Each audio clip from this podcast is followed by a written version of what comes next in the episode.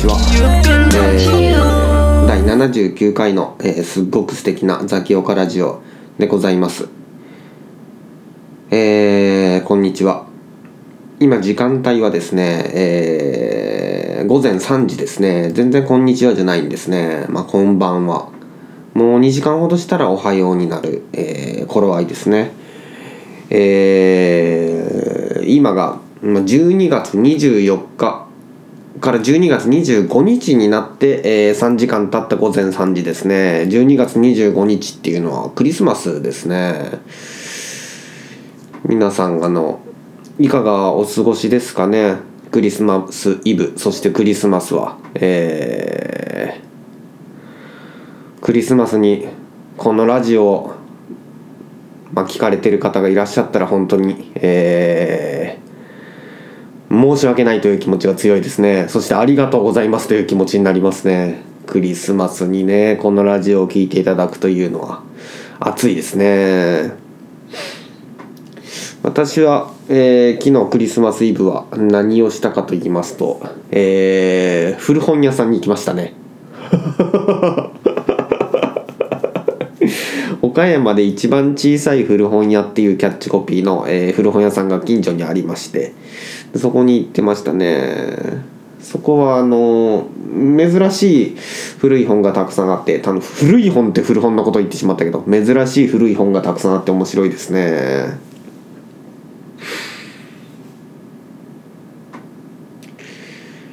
そうなんですよ。あのあれね SF のサンリオ文庫とかねあったりして面白いですね。何を買ったかと言いますとえー星新日さんの「たくさんのタブー」っていう、えー、文庫とあとはこれが本当珍しいと思った。押井守さんが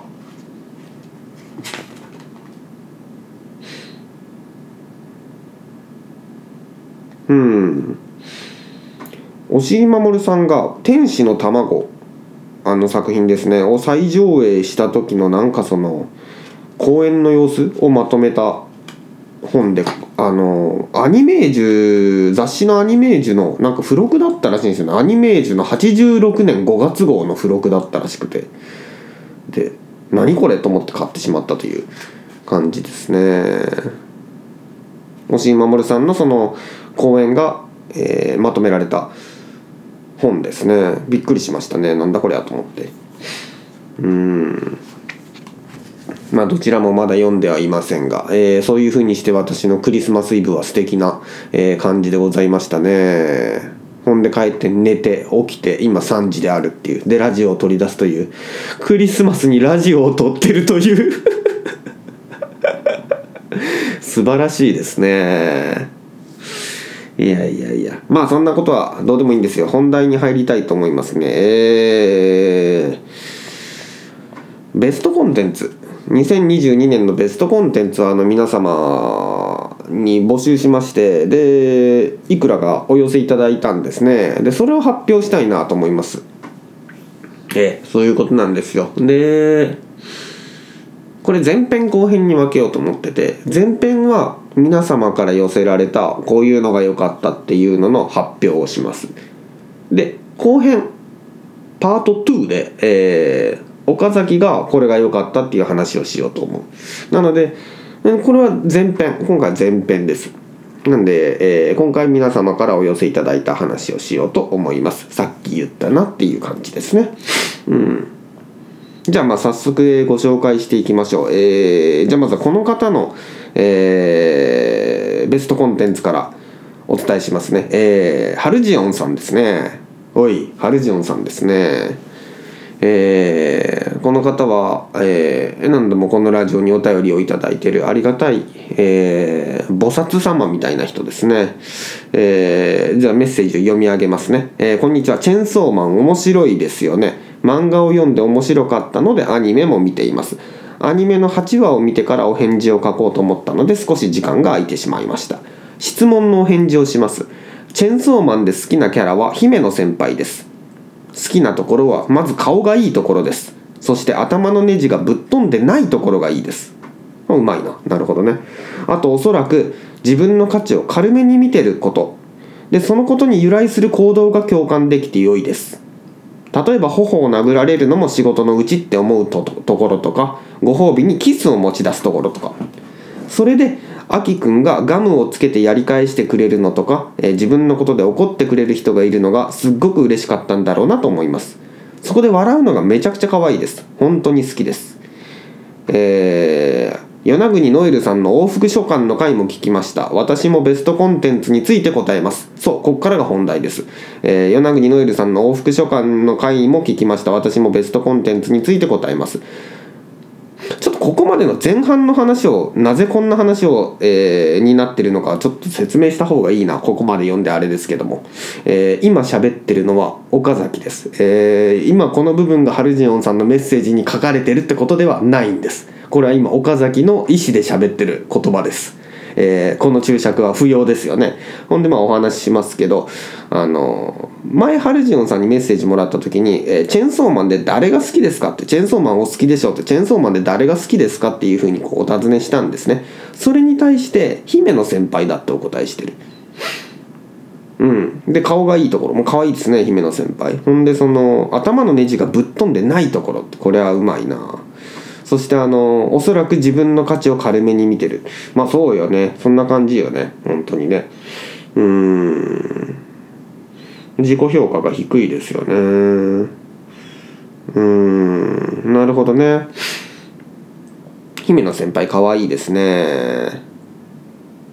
あとあのねチェンソーマンでいうとそれこそアニメのあの姫野先輩がキスする回ゲロチューの回あれのテーマ曲がエンディングテーマ曲がむちゃくちゃいいですよね。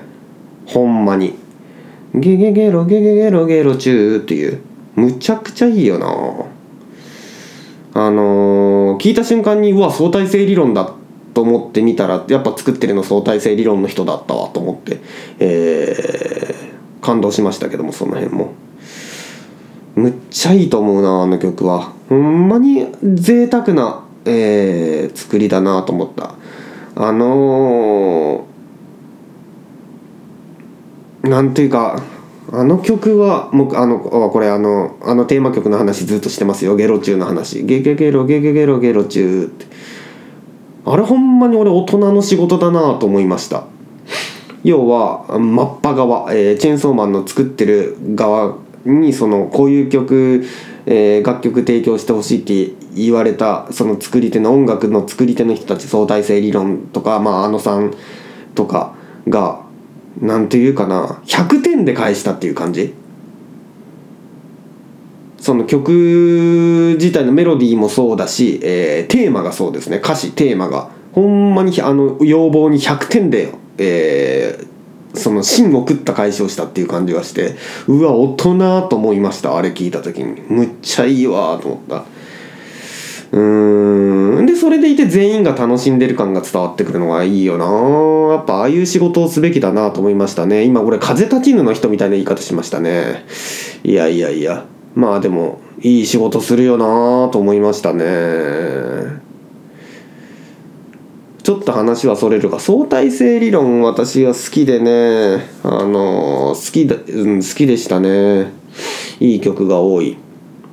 サンあのサンプリングもしましたね「地獄先生」っていう「ねえ先生知らないこと知りたいの?」っていうサビの曲ですね。あのサビの部分をまんままんま16小節ぐらい使って。であのボーカルの方の歌もまんま乗ってる状態でそこにシンセとビートとベースをブンブン入れてえー、で僕が学校の、えー先生になってこういう素敵な学校にしていきたいっていう、えーマニフェストを述べる曲を作りましたねいやーストレス鈴木さんなんかは俺が作った曲であれが一番いいっておっしゃってくれますね。ベベガーガーガーガー I need you 一人でも足りなきゃ学級は崩壊みたいな曲なんですけど。話がそれるわ。やっぱり前前編、えー、2部構成にしてよかったですね。どう考えても長くなるわ、この回。まだ本題に入ってないからね。チェンソーマンからのゲロ中でゲロ中からの相対性理論で相対性理論からの地獄先生の話になってるからえー、終わらん可能性があるな終わらんか休憩します終わらんので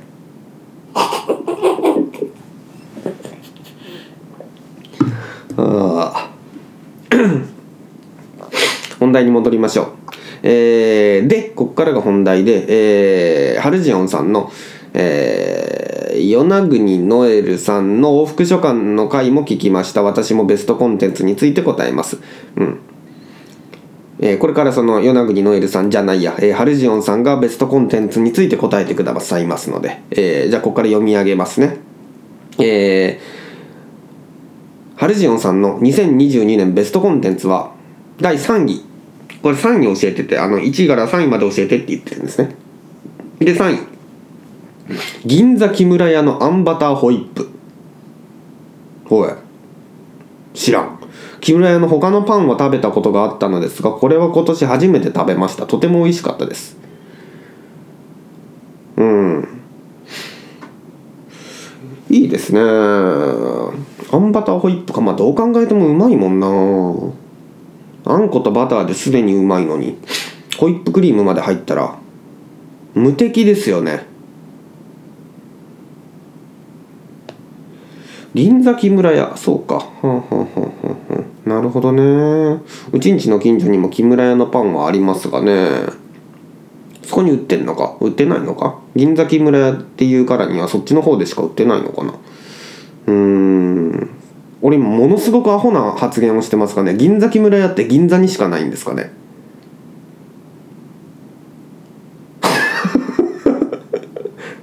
これ本当に むちゃくちゃアホなことを言ってる気がしてきた。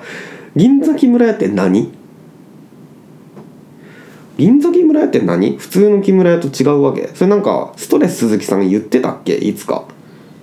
ラジオに出た時に。銀座木村屋。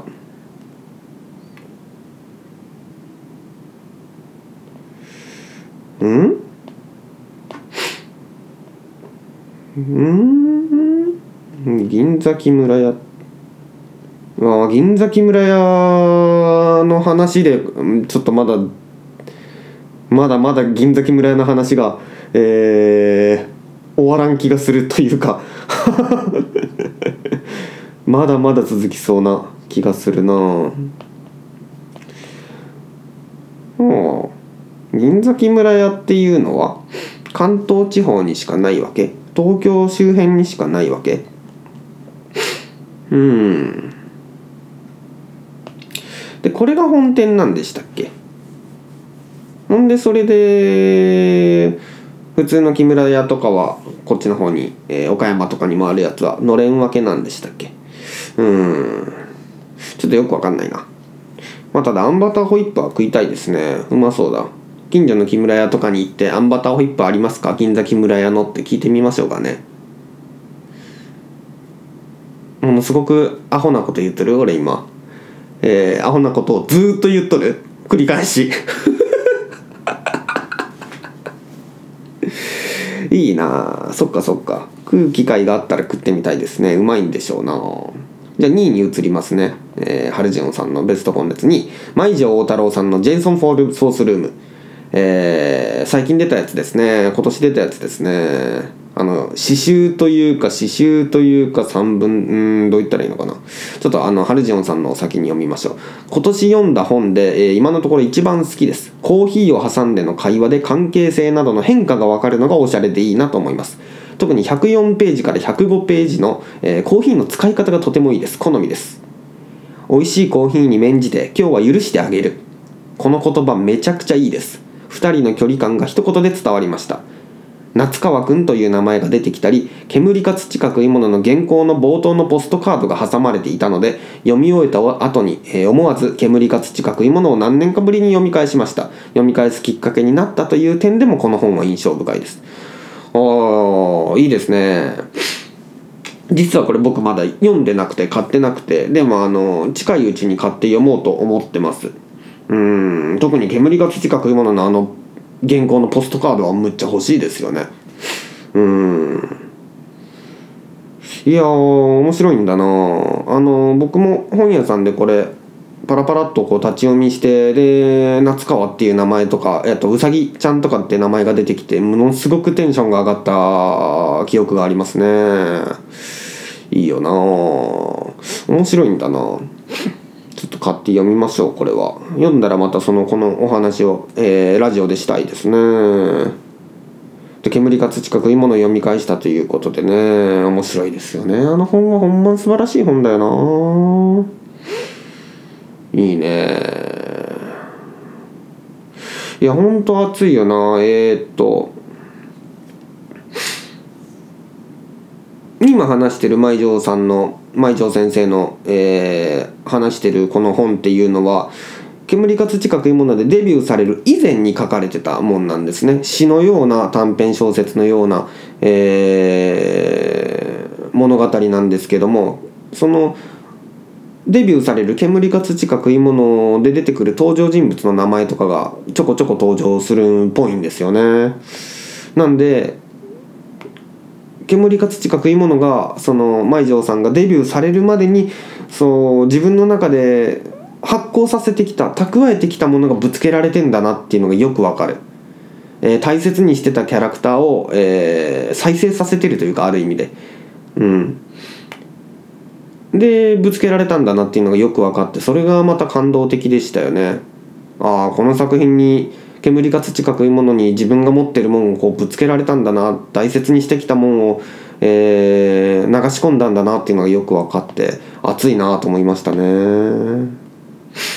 さてさてそれでは、えー、ハルジオンさんの第1ベストコンテンツ。友人の結婚式の披露宴。おーいいな。学生時代からの友人の披露宴が本当に良かったです。派手なことがたくさんあったというよりは堅実で細かなことまで気を使っているのが分かるような披露宴でホスピタリティがとてもすごかったです。ということでえー、いいですね。学生時代からの友人の披露宴か感動したんでしょうね。なるほどな。俺は結婚式というものにこれまで人生で出たことがなくてですねあんまりよく分かってないんだよな。うーん。へえいいないや嬉しいですよね。そりゃ仲いい友達の。うーん。そっかそっか。堅実で細かいところまで気を使っているのが分かる。いいですね。本当に大切な人しか呼んでないんかなっていうような感じの。えー、いい回だったんだろうな。披露宴のこと回っていうのはアホすぎるかな。まあでもいい回だったんだろうな本当に。うんあとあのハルジオンさんはまあ3位から1位までこのように教えてくださったということですねえー、それでは、えー、追加でメッセージの一番最後にこんなことが書かれてます。最後に岡崎さんに質問があります。岡崎さんがチェンソーマンで好きなキャラクターは誰ですかっていう質問が添えられてこのメッセージは終わりなんですね。で、この質問にお答えしますね、私は。あのね、デンジですね。デンジです。俺はこうデンジ君というあのキャラクターが本当に十数年ぶりに大好きになったキャラクターですね。うん、これまであの好きなキャラクター好きになったキャラクターってまあ大好きになったキャラクターですねはたくさんいるんです。えー、それこそその先ほどの煙か土か食い物の夏川四郎さんとかあとはホワイトジャズの主人公とかねあのー暴力、えー、警官のくせに、えー、ギャングから殺人の仕事をこうずっと押し付けられてる、えー、悪徳警官中の悪徳警官。で彼にはすごく悲しいコンプレックスがあるんですけどまあそういう、えー、主人公です。で法律の資格も取って弁護士資格を取ってんだったかな確か。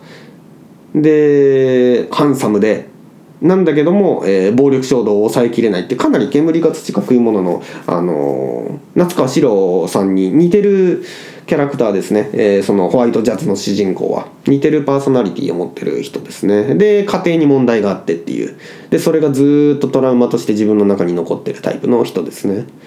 で彼も不眠症を患ってますね。全然寝れないですね。うん。似てるな。キャラクターとして。で文体がまた特徴的でね彼のその狂気、えー、暴力衝動の暴走が、えー、文章でまざまざとこう表されてる伝わってくるっていうのが「ホワイトジャズ」っていう作品のいいとこですけど。煙が土かくいものと本当にそう考えると似てるな。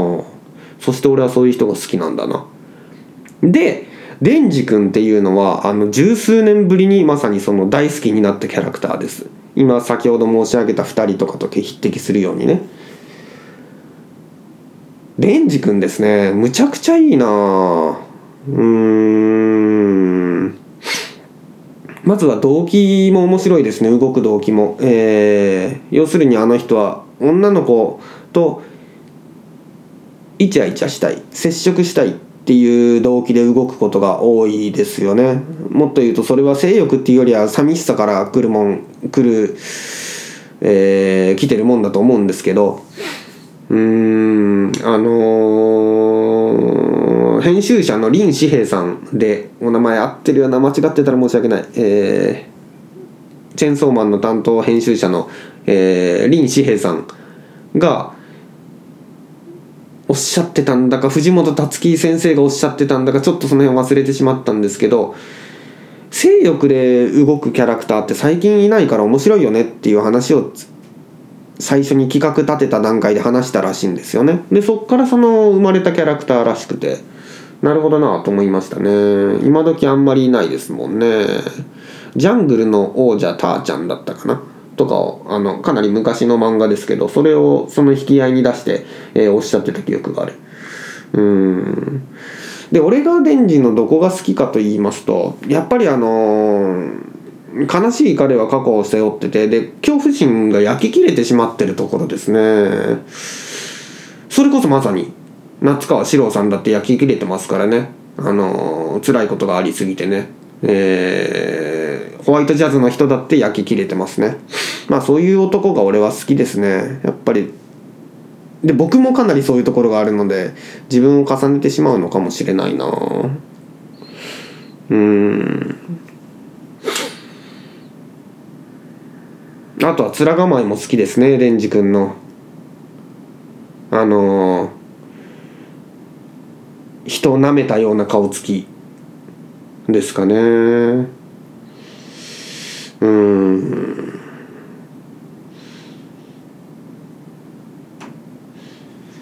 あとはまあ彼が孤独であり寂しそうな感じがまあ好きですね。うん。ちょっとやっぱデンジ君がなぜこんなに魅力的なんかっていうのはちょっと回を改めてしっかり自分でも考えて分析しててかまあ分析してるんですけどかつかつてなぜ俺がこんなにデンジ君を好きなのかっていうのを分析したことがあるんですね。ちょっとその話をまたどっかで改めてしたいですね。うん。かなり自分としか思えんところが結構あってえー、好きですね。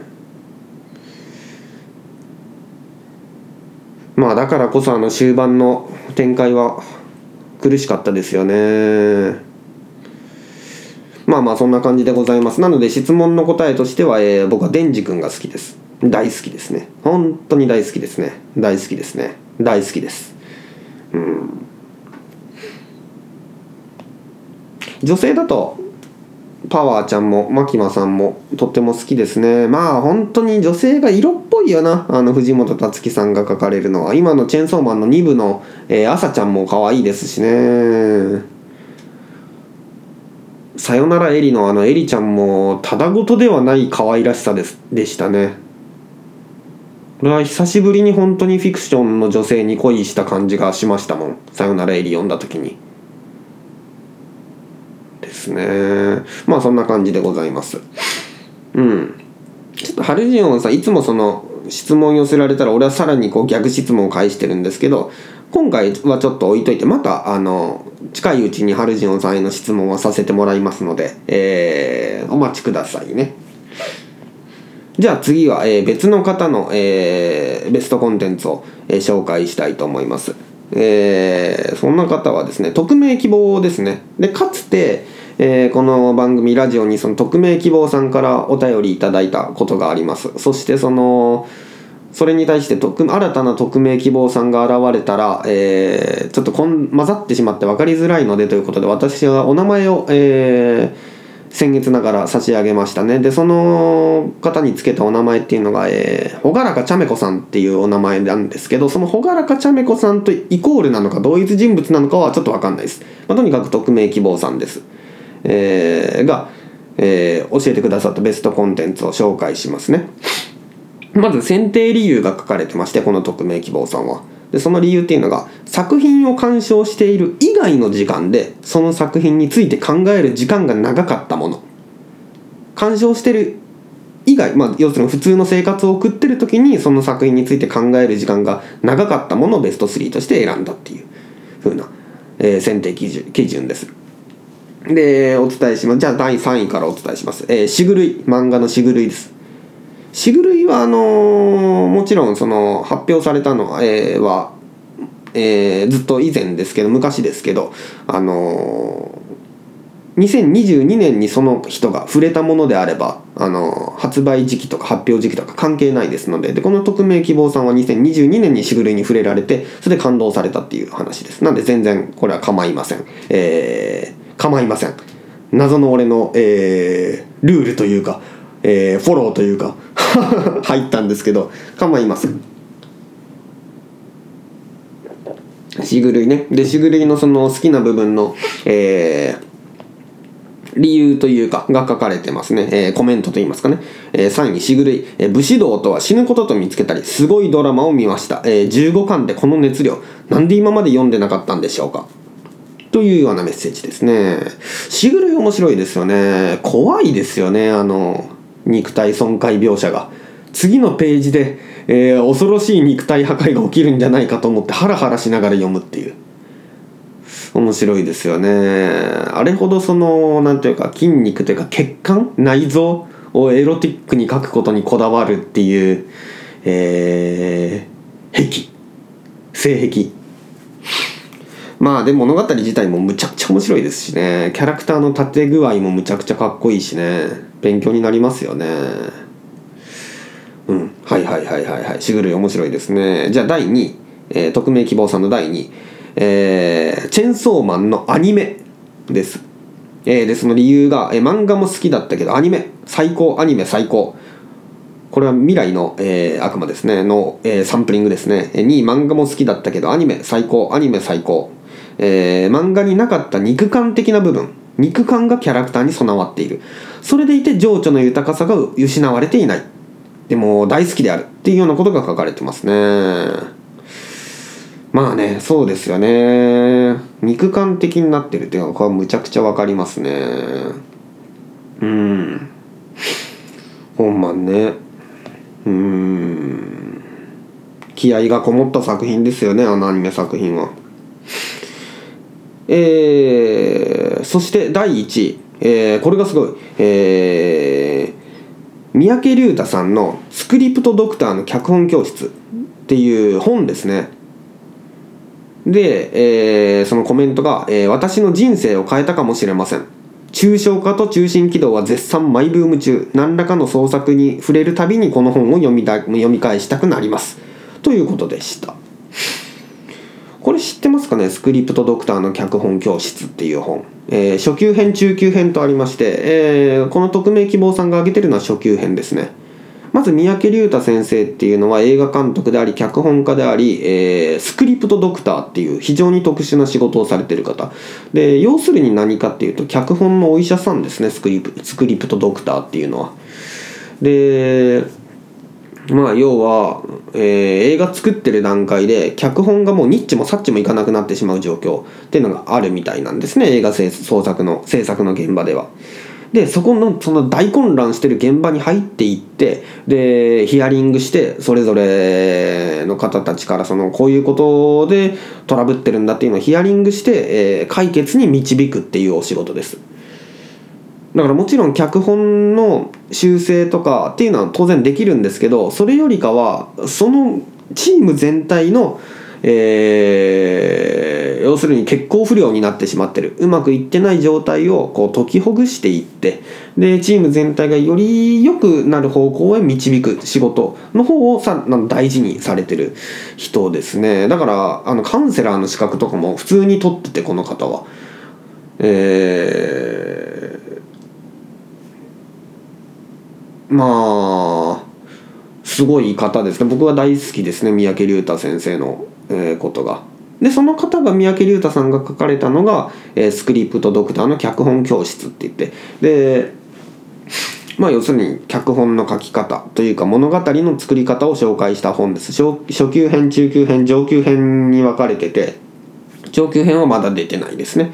で初級編が出たのが何年か前ですけどまあこの匿名希望さんは今年読まれたってことで。でそれがもうすごく私の人生を変えたかもしれないっていうふうにまで、えー影響を受けられてるっていう。で抽象化と中心軌道は絶賛マイブーム中っておっしゃってこれ何かっていうと、えー三宅龍太さんが繰り返しおっしゃるのがまあ抽象化するっていうこと。で中心軌道を抜き出すっていうこと。物語のですね。例えば何かの作品に触れたら例えばそれこそチェンソーマンに触れたら、えーそれらの要素を全部抽象化してっていうのは、えー主人公からそれぞれの固有の、個性を剥ぎ取って具体的なね。例えば、えー胸の、えー紐を引っ張ると体からチェーンソーが生えてきてチェーンソーマンに変身するみたいな個性は全部取っ払ってその物語の肝の部分だけを抜き出す、えーこれをその物語のの抽象化して物語を抽象化して中心軌道を抜き出すっていうような言い方でこの三宅龍太先生はおっしゃってるんですね。で物語のその真ん中の骨の部分、えー骨子の部分、えー肝の部分を、えー骨って言ったり肝って言ったり分かりづらい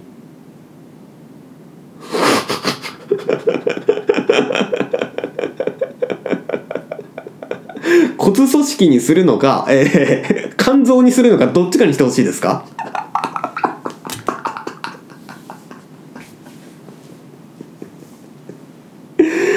ああっていうのを、まあえーやることを勧められていましてでそれをすることがその物語のまあ呼吸をつかむのに、えー物語を作る上で、えーすごく勉強になるよっていう話を、まあ、されてますね。とってもこの本の中でね。でその詳しいやり方とかも書かれてる本で、えーと僕もこの本読んで散々もう散々しましたね。いろんな物語から抽象中心軌道を抜き出すっていうの。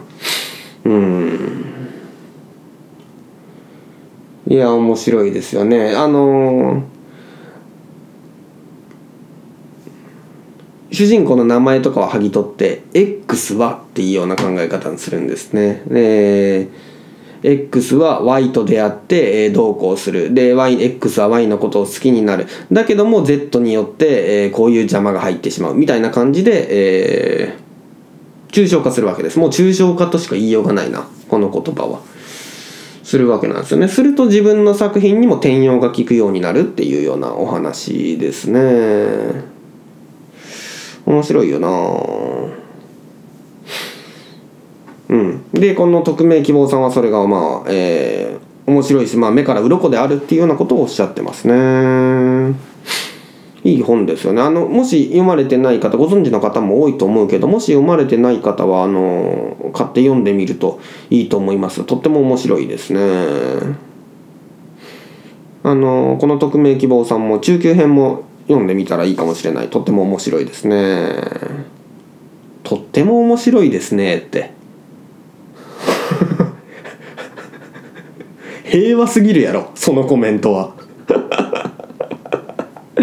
この三宅龍太さんはですねあのえー歌丸さんの、えーラジオにもレギュラーとして出られてるんですけど「アトロク」ですね「アフターシックスジャンクション」三宅龍太さん単独でポッドキャストも始められてましてえーえースクリプトドクターの作劇ラジオっていうタイトルなんですね。スクリプトドクターの作作劇ラジオ。親って思われる方もいらっしゃるかもしれませんね。岡崎隼人のすっごく素敵なザキオカラジオ。作劇ラジオ。ザキオカラジオ。おや？おや？と思われた方もいらっしゃるかもしれません。そうなんですね。えー、サンプリングです。いや嘘。サンプリングはしてないですけど別にタイトルは意識はしてないんですけど似てますね。なぜ似てるかと言いますとあのもともとこの三宅龍太さんがポッドキャスト始めたっていうのを知ってでそのラジオを聴くようになって僕はそれまでそのラジオを聴くっていう文化が特にその Spotify なりなんなり、えー、でポッドキャストを聞くっていう習慣はなかったんですよ。で三宅龍太さんが始めたってことで、えー、Spotify ダウンロードして、えー、で聞くようになったんですね。で本当にその三宅龍太さんがラジオ始められたから俺もそのよっしゃ一丁やってみっかっていう気持ちになったっていう感じですね。なので三宅龍太さんのラジオを聞いてなかったら俺はよっしゃ一丁やってみっかっていう気持ちにはなってないですね。今ので笑った人は一人でもおるんやろうか。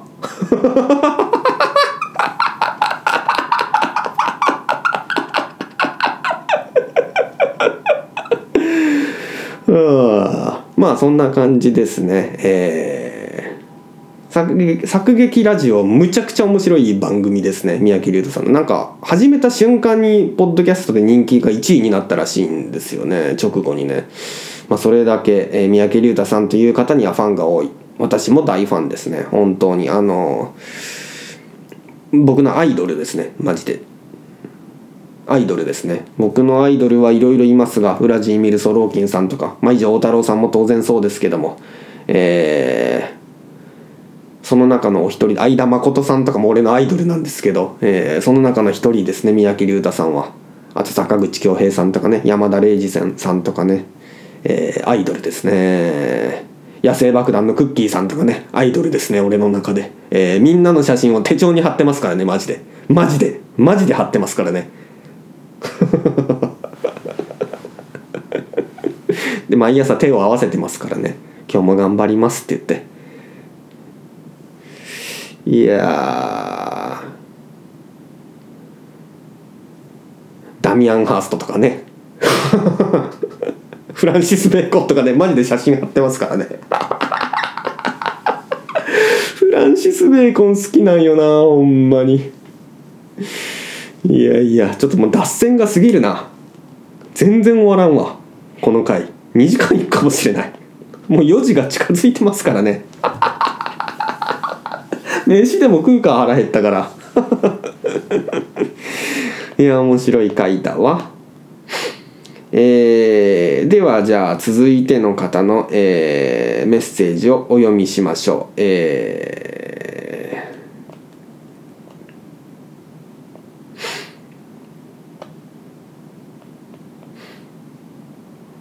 ー、じゃあ続いての方はですねおおこの方ですね。与那国ノエルさんですね。この与那国ノエルさんもこのラジオにを熱心に、え、聞いてくださってる愛聴してくださってる方ですね、えー、大変ありがたい存在ですねこの方も。えー、メッセージ読み上げますね。岡崎さん、こんにちは。ミュージシャンデビューおめでとうございます。Because of You のジャケット、踊り終わったバレリーナみたいなヒペリカムが素敵です。比喩がうまいなぁ。あちょっと、えー、中断してしまった、えー、ヒペリカムが素敵です、えー、前田史郎さんのファナも読んでみたいので探します。ちょっとここまでの前段の説明をします今これ、え、前段なんですけどメッセージの。私がそのラップオンデマンドというグループで羽田さんとこう曲の配信を始めたという本格的に。それをミュージシャンデビューであるミュージシャンデビューであると俺がまあ嬉しく、え、繰り返してたわけなんですね。ミュージシャンデビューであるっつって。それに対しておめでとうございますとおっしゃってくださってる。で、Because of You のジャケットの写真は、えー、ヒペリカムっていうお花で、枯れたお花ですね。えー、枯れた姿ですね。それをこう、撮影して、文字を載せてジャケットを作ってるんですけど、えー、それをこう、その枯れて、えー頭を下げた状態になってるヒペリカムのことを踊り終わったバレリーナとまあ与那国のエルさん表現しててこれはうまい比喩ですね皆さんもあのよかったら「Because of You」のジャケットを見てみてくださいえーうめえこと言うわと多分思われると思いますねはいはい。で、前田史郎さんのファナも読んでみたいので探します。これは、えーっとね、えー、与那国与太郎じゃねえや。えー、横道世之助だ。そうそうそう。与太郎くんはあれですよね。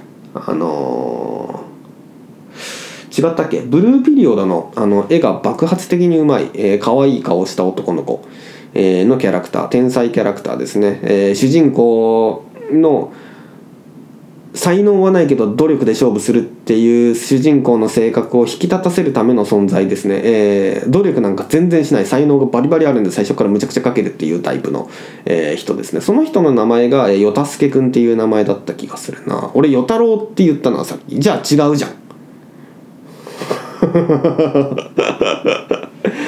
まあいいや。で、えー横道世之助っていう映画を、えーこのノエルさんが勧めてくださってで俺が見ておもろい。でその世之助の脚本横道世之助の脚本を書かれたのが前田史郎さんっていう、えー劇作家であり小説家である方で。でその方の短編「えーうんこに代わる次世代排泄物ファナモ」っていう短編がおもろいってこうゲラゲラ笑ってたらそれに対してこうえーノエルさんが、えー読みたいんで探してます探しますっていうようなことでしたね。見つかりましたでしょうか、えー北区の崩壊と解体だったかな？いや違うな。崩壊と解体だったら見すぎてる。まあいいや。見つかったらいいですね。はいはい。それでは、えー、と今年のベストコンテンツ3つをいきます。ということで与那国ノエルさんのベストコンテンツ3つをお伝えしますね、えー第3位。 Vaundy です。これ読み方合っとるよな。ちょっと一応検索しよう。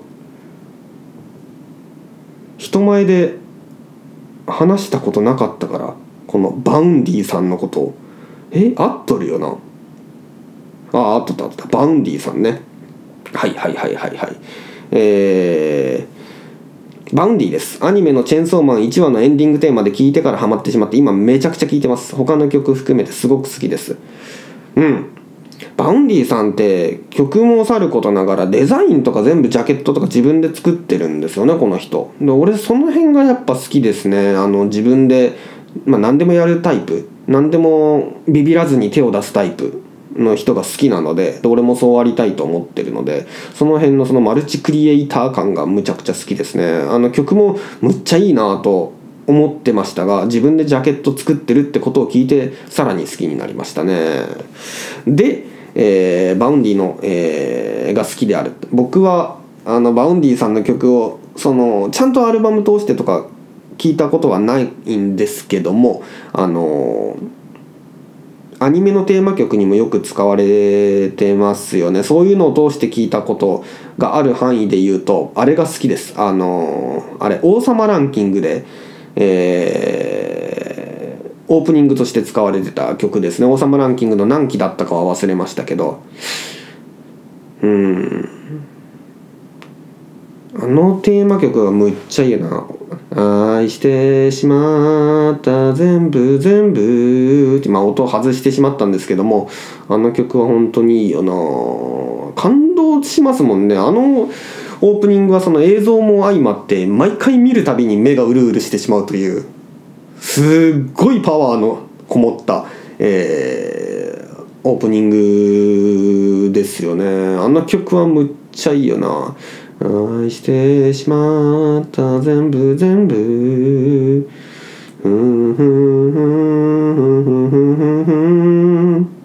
いいメロディーだな。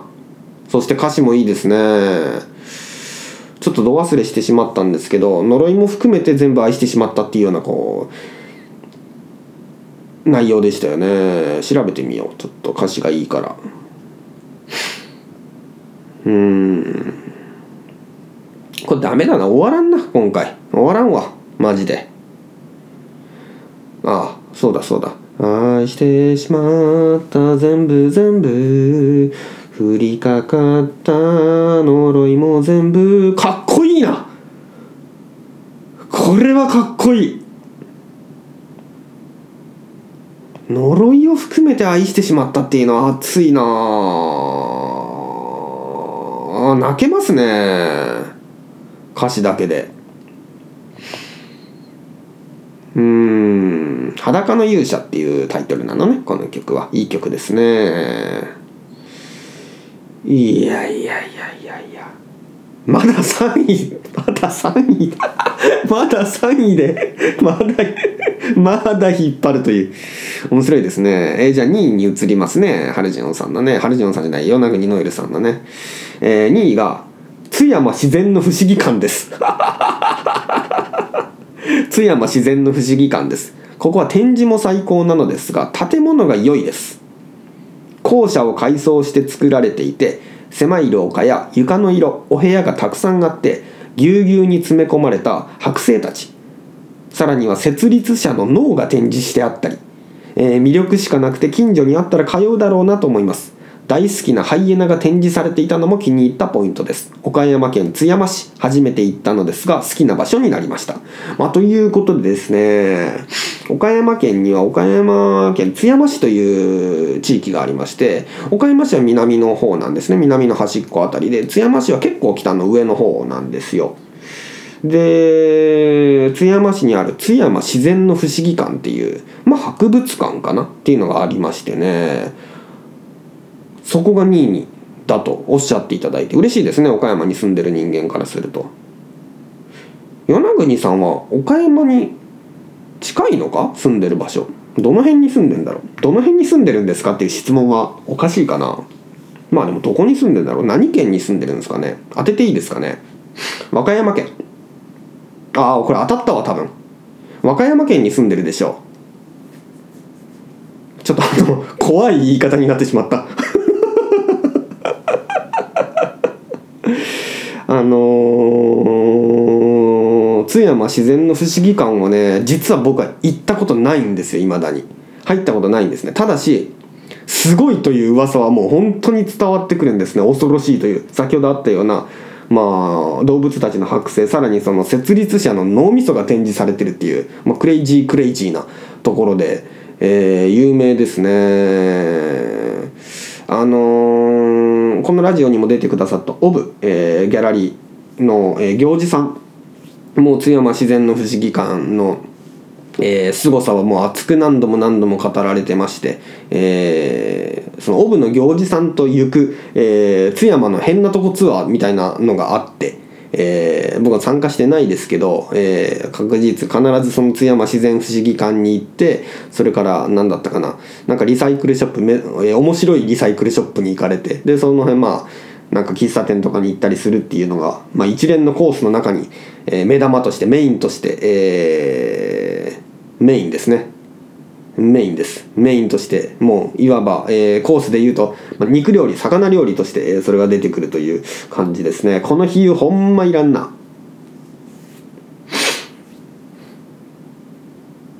ほんまに。ほんまにほんまに。こんなことこんなことでいちいち立ち止まっとったらマジで終わらんな。マジで。ほんまに時期に夜が明けるな。いや今回のラジオが多分史上最長になるやろうな。まあまあまあまあまあまあ。そんな感じですね。いや行きたいな。やっぱ行った方がいいな。津山市に行かれたんですね。ノエルさんがね。あの辺津山市は喫茶曲がりだったかな。カーブの曲がり喫茶曲がりっていうお名前だったような気がする。ちょっと間違ってたら申し訳ないですけど。なんか展示とかもやってる面白い、えー、喫茶店があって古本屋やられてる方がやってんだったかな？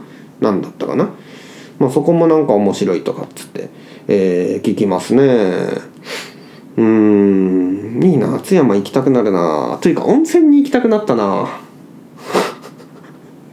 岡山県にはあの美作山島って言って県北の美作地域に、えー、温泉がいくつかあるんですよ。まあそれこそ山島って言ったように3つの有名な温泉が出る地域があるんですね。えー、湯原とか湯の郷とかね奥津とかね。でそこに行くにはまあ大体電車とかで行こうと思う公共交通機関で行こうと思うと、まあ、津山を経由していくことになるんですね津山市をなんで温泉行ったら、まあ、温泉行ってその帰りに津山市にちょっと寄ってっていう、えー旅を自分が、えー去年したっていうその思い出を今喋ってる感じですね。津山行って楽しかったなと温泉楽しかったなっていう話でしたね、えーそんな感じですね。全然津山自然の不思議感の話はしてませんが行きたいな。ぁまあじゃあ2位はそんな感じでございます。えー。じゃあ1位に移りましょう。1位。えー好きなベストコンテンツ2022年ベストコンテンツの、えーノエルさんの1位。岡崎隼人のすっごく素敵なザキオカラジオです Spotify まとめによると今年のトップポッドキャストで7079分も聞いたみたいです。ごめんなさい聞きすぎですね怖い。とま書かれてますね。えー岡崎さんの魅力が爆発してるラジオだなと思います。今年一番出会ってよかったコンテンツです。ありがとうございます。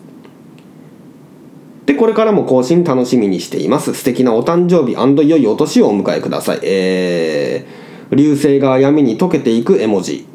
で以上ですね。1位このラジオじゃん。すごいじゃん。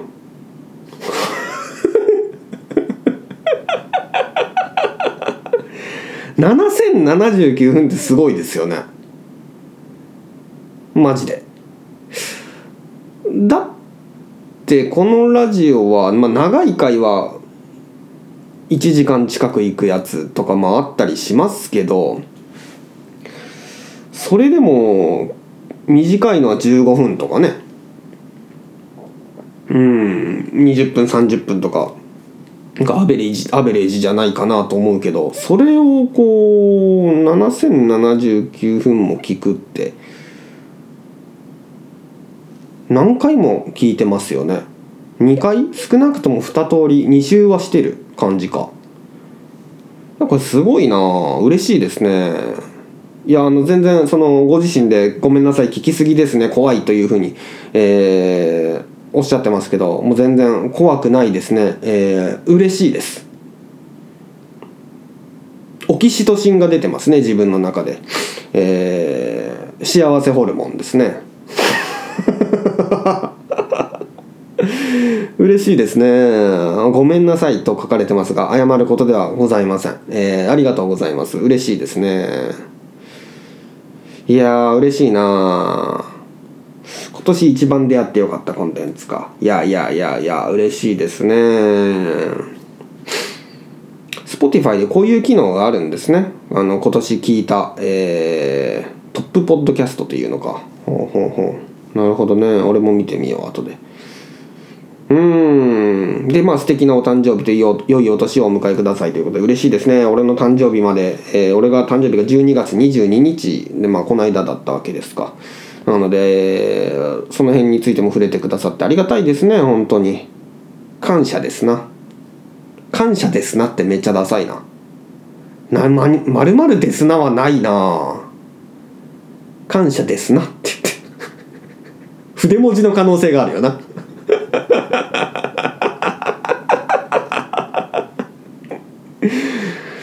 まるまるですなはダサいですな。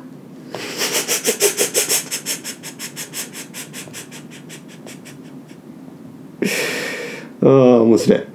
えー、まあじゃあ与那国ノエルさんのメッセージはこんな感じ。ベストコンテンツはこんな感じでした。えー、後であのノエルさんにもまたご質問はしたいんですけどちょっとこのタイミングでは、えー今はしませんのでまた、えーまたしますので。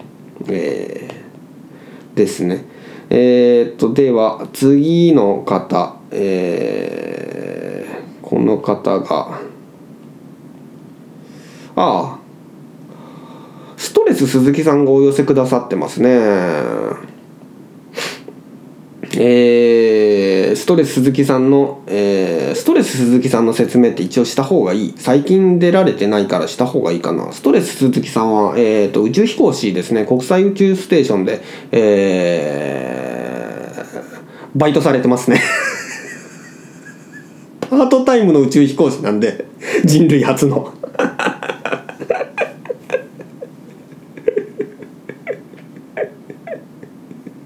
お昼は国際宇宙ステーションでパートタイムの宇宙飛行士として活躍されてますで夜は、えー地下アイドルとして、えー秋葉原で活動されてます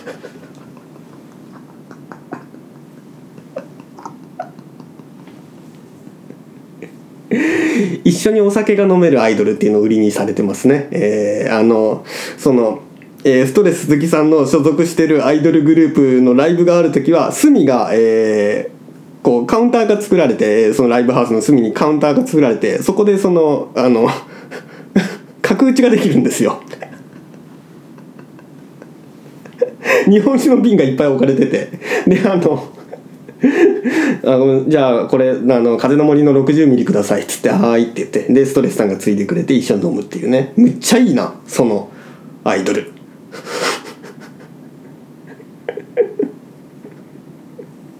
ああいいなそれ絶対どっかの酒蔵とコラボするべきよなで仕事するべきよなででジャケットのデザイン俺がするみたいな感じよなむっちゃいいないいですね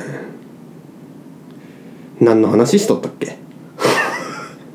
そうそう。ストレスさんの、えーアイドルグループの話よな。そうそうそう。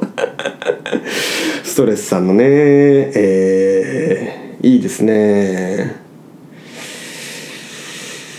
まあそういう存在がストレスさんですね。えーアイドルグループ。えーメントスっていうアイドルグループのセンターですね。これまだこの話するんかとびっくりされましたかね。もうやめますね。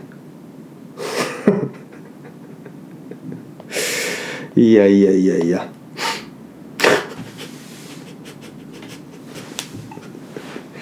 日本酒出すアイドルめっちゃいいな。よくないですか？ほんでその人ちょっとまだ話しますするんですけどそのライブハウスのだから要するに後ろかいや前でもいいな。前の方がカウンターになってるっていう。で、えー日本酒が出てきてでつまみが出るんですね。つまみっていうのはそのアイドルグループがそれぞれ毎回毎回1品ずつ作ってくるんですよ。例えばあの あの、えーストレス鈴木さんがよく作ってくるのはよくよく作る定番のメニューが、えー胸肉の鶏の胸肉の、えースモークです。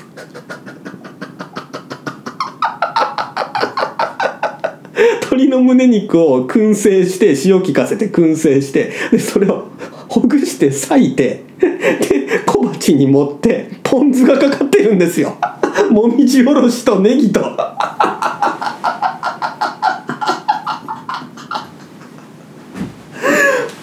れはこれはしょうもない。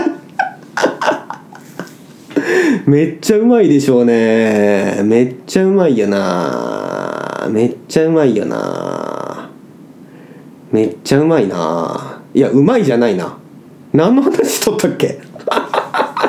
そうそう。えー、そのライブで出てくるつまみの話ですね。死んでしまう。くだらなすぎて死んでしまう。えーで他のまだまだするんですけど他の子は、えー塩辛ポテト、えーポテトサラダに塩辛をあえたやつですね。これ時間がないので時間がなくてもすぐ作れるからそのえーその子の、えーカラー、えーその子のパーソナルカラー黄色担当の子のがよく作るのは、えーそれです、えーポテトサラダに塩辛をあえたやつですね。これはあの近所いつもそのライブハウスの近くのローソンでポテトサラダと 塩辛買ってで楽屋で作ってるんですよこの子は。混ぜるだけ。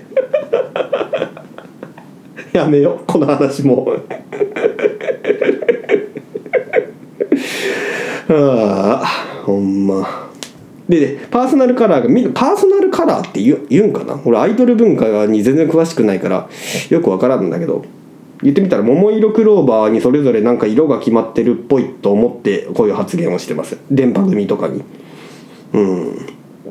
で緑の子はパーソナルカラーがね。緑の子はえーっとねこの子はねものすごく凝った料理をするんですよ。あのー昆布の山椒煮ですね。で今凝ってるって言ったけどどう凝ってるかっていうとこの子ね実家でね山椒を作ってるんですよ。で山椒の実を摘んで取ってでその山椒の実の何だったかな毛だかなんだかを取らないといけないんですよね確か。えーでその作業をしてで昆布と一緒にまあ煮てこれが美味しいんよな。香りがむちゃくちゃやっぱ良くてね。食いたくなったな。うん。やめましょうさすがに。バカすぎる。もうだって4時10分ですからね。やめようぜこんな話は。嘘の話ばっかりして。はいじゃあ、えーストレス鈴木さんの、えー第3位から発表しますねベストコンテンツ。えー 引っ越し。第3位。引っ越し。第3位リフォームと引っ越しです正確に言うと。えーでそのコメントが、えーリフォームと引っ越し。をしたことによって、まあ、家のことをよく考えるようになった。で火災保険は高かったけども安心が欲しいので払ったっていう。アホか。むっちゃいいな。この企画の趣旨をよく理解してくれとって面白いわ。リフォームと引っ越しいいですね。家っても住むってこと、えーについて改めて考えるきっかけになったっていう話よな。おそらくね。うん。ストレスさんはねなるほどな。結局今、えー、とストレスさんの話を勝手にしますと、えーおじいちゃんとおばあちゃんが住んでた家に今引っ越されててでそこをリフォームされてるみたいですねこれを読む限りね。その彼が引っ越してから僕は遊んでないんですけどうん。火災保険は高かったが安心は欲しいので払ったってこの一文めっちゃいいですね。マジで。素朴素朴すぎるやろ。てらいがなさすぎる。いいな面白いなやっぱ。いいですね。じゃあ第2位、えーストレスさんの第2位ですね、えー YouTube 地獄寺グレンマルチャンネル。知らんからな。いやでも多分有名なんでしょうね。俺が知らんだけで。失礼な発言だったな今のは。えーコメントが以前は過激な YouTuber のチャラ男が企画や出会った相棒を通して変わっていく様が面白い。純粋に自分が納得いく、えー面白い動画をアップしている感じが伝わる。いいね。ちょっと見てみようかな。まあもともとは過激なめ迷惑系と言ってもいいのか？ちょっと見ずに言うのこれ失礼すぎるな、まあ、過激な YouTuber だったチャラ男が企画とか出会った相棒を通してか、えー変わっていく。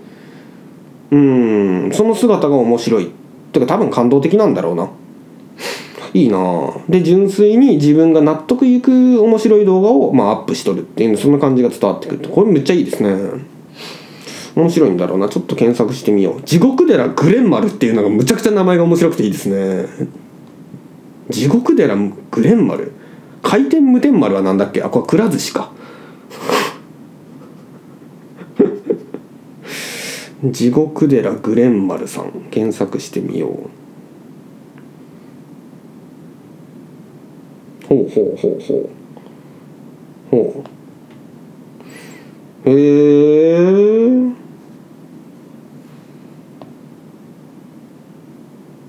へえへえおー。こんな感じ。あこれ成立しとる？今俺がスマホで YouTuber の方の画像を見ながら「へえほー」って言ってるので成立してる。してねえよ。面白いな。今回が一番おもろい可能性があるな。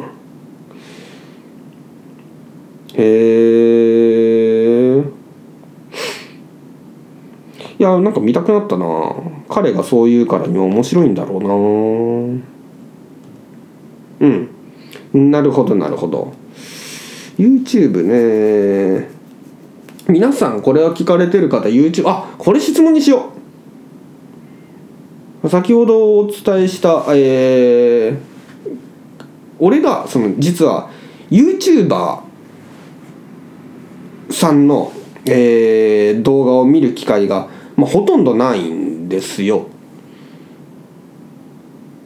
でなんか面白い方がいらっしゃったら教えてほしいわ。見てる方、えー例えばさっきのハルジオンさん与那国ノエルさんで匿名希望さんなりそのこの YouTuber の人面白いよっていうのがあったら教えてほしいな。見ないんだよな私は。あんまり。うんあんまりというか全く見ないんよな。山田礼二先生が、えー、動画配信してるのは見るけどあれを彼を YouTuber っていうのはおかしな感じがするしな。YouTube だけではないですし山田礼二さんがやられてることは。うん。なんで面白いのがあったら教えてほしいですね。これ質問の一つとしますね。教えてくれたら嬉しいですね。なるほどね。あの他のリスナーの方も教えてください。YouTuber この YouTuber が面白いぞっていう。今の「ゾ」はカタカナの「ゾ」ですからね。まあ面白いぞというのを教えてくださったら嬉しいですね。はいはい。さてさてえー、私もこの地獄寺グレンマルさんのことはちょっと見てまあ名前がこれほんといいセンスだよな。地獄寺グレンマルって。忍者じゃん。忍者じゃんは変だな。えー、派手な忍法を使える忍者ちゃんだよな。炎とか出せる。あこれもうダメだな。全然全然全然決まってなかったわ。いや今回ほんまいいな。ゆるすぎるな。銭湯の中で録音してるみたいな感じやもんな。いいですね。さてさて、それでは、えー、もう4時15分なんでね、えー、そろそろそのゴンケ、ゴンケじゃねえや、えー、っと。なぜゴンケと言ってしまったか、言い間違えてしまったかっていうのはちょっとまた、えー、いつか明かされるかもしれません。ストレス鈴木のことをなぜゴンケと言ったかっていう。ストレス鈴木さんのじゃあ第1位、えー、ベスト2022年ベストコンテンツの第1位発表しますね。1位、ザキオカラジオ、おい。毎回飽きずに聞いた。感動あり笑いありコンテンツの可能性を見た。うーん。成長過程も見たので勝手に思う、えー、子さんのリスナーとなった。ということですね。おこむっちゃ嬉しいよな。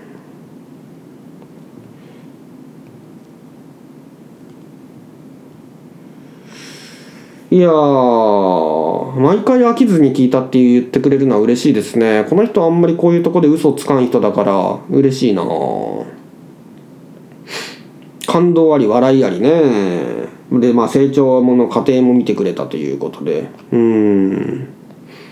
でもう少し詳しく書いてくれててその飽きずに聞けたなぜその毎回飽きずに聴くことができたかっていう理由が、まあ、読み切りを読み切るっていう企画だったりあとは曲ですね。音楽作ったりしてるっていうこの辺のそのところ。まあ要するにいろんなエンタメを全方位、えー、やってるっていうところですかね。いろんな角度から、えー、まあ楽しませてもらったということを書いてくださってまあ嬉しいですね。うん。あとはあの編集しない、えー、そのまま撮って出しっていうところとか、えー、いろんな場所で撮ってる録音してるのも、まあ、ライブ感が出てていいっていうようなことも書いてくださってますね。うん。そうね。まあ本当実際実際本当に編集してないですからね。音楽載せてるだけですからね。でまあ西側で録音したりしてますからね。まあやっぱその辺がスリリングさを生んでると思いますしあとはそのリスナー聞いてくださってる方との距離の近さも、えー、生んでるかもしれませんね。うん。いや嬉しいな1位に選んでくれてね。コンテンツの可能性を見た、えー、ストレスは未来を見たっていうことですね。いいですね。あのこのストレスさんと実は年末年始にえー、ちょっと酒酒を飲みながらレコーディングしようぜっていう計画を立ててまして、えー、ストレスさん今おじいちゃんおばあちゃんの家に帰ってでまあそこをリフォームだかなんだかしてるんですけどそこに引っ越して。でその家が私の実家とむちゃくちゃ近いんですね。なんで、えー、私の実家年末年始実家に一晩だけ帰ってその夜、えー、鈴木さんと、えー、飲みながらレコーディングでもしようかなと思ってますね。ほんまにそれはねもうクソみたいな内容になると思うんですよおそらくね。ものすごく長いダラダラとした、えー、3時間とかになる可能性があるんですけどちょっとやってみようかなと思ってるところですね。果たして面白いのかどうかっていう検証ですね。我々はその飲んで喋ってる時てか皆さんもそうだと思うんですけど飲んで喋ってる時友達とむちゃくちゃ楽しいですよね。その時間はね。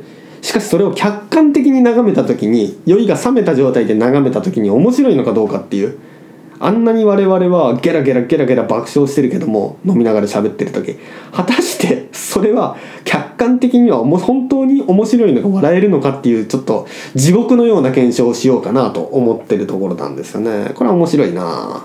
面白くねえ可能性が高いですけどね。えー、楽しみだな。もしかしたらやってる途中に曲でも2人で作るかもしれませんね。これは愉快だな。まあさてさてそんな感じでございますかね。嬉しいですね。もうちょっと4時20分なんでこんなところにしとこうかなと今回は思いますけどもね。あのー、いろいろと皆さんのその面白かったものを教えてもらってよかった。あのー、おすすめしてくださったものはあれ。なるべくその読んだり見たり触れたりしようと思ってます。食ったりね。できる範囲でねしようと思ってますのでその、えー、リアクションというか実際に試してみてこうだったっていうのもまたどこかでお伝えしたいなと思っておりますね。いや面白かったから終わりたくないな今回は。うん。まあ、という感じで、えー、2022年ベストコン、えー、毎年恒例に、えー、ベストコンテンツ、えー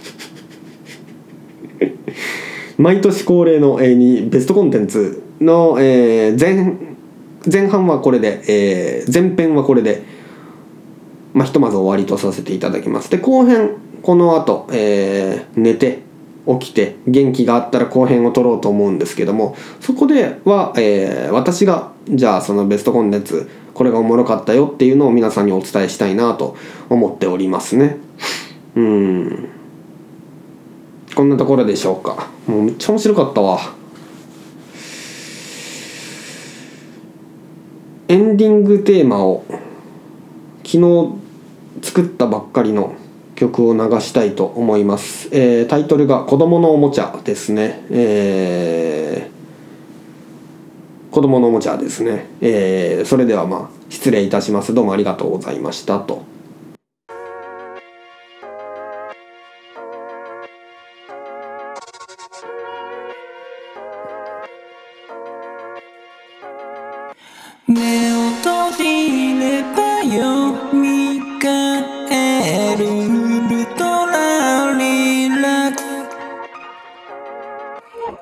ス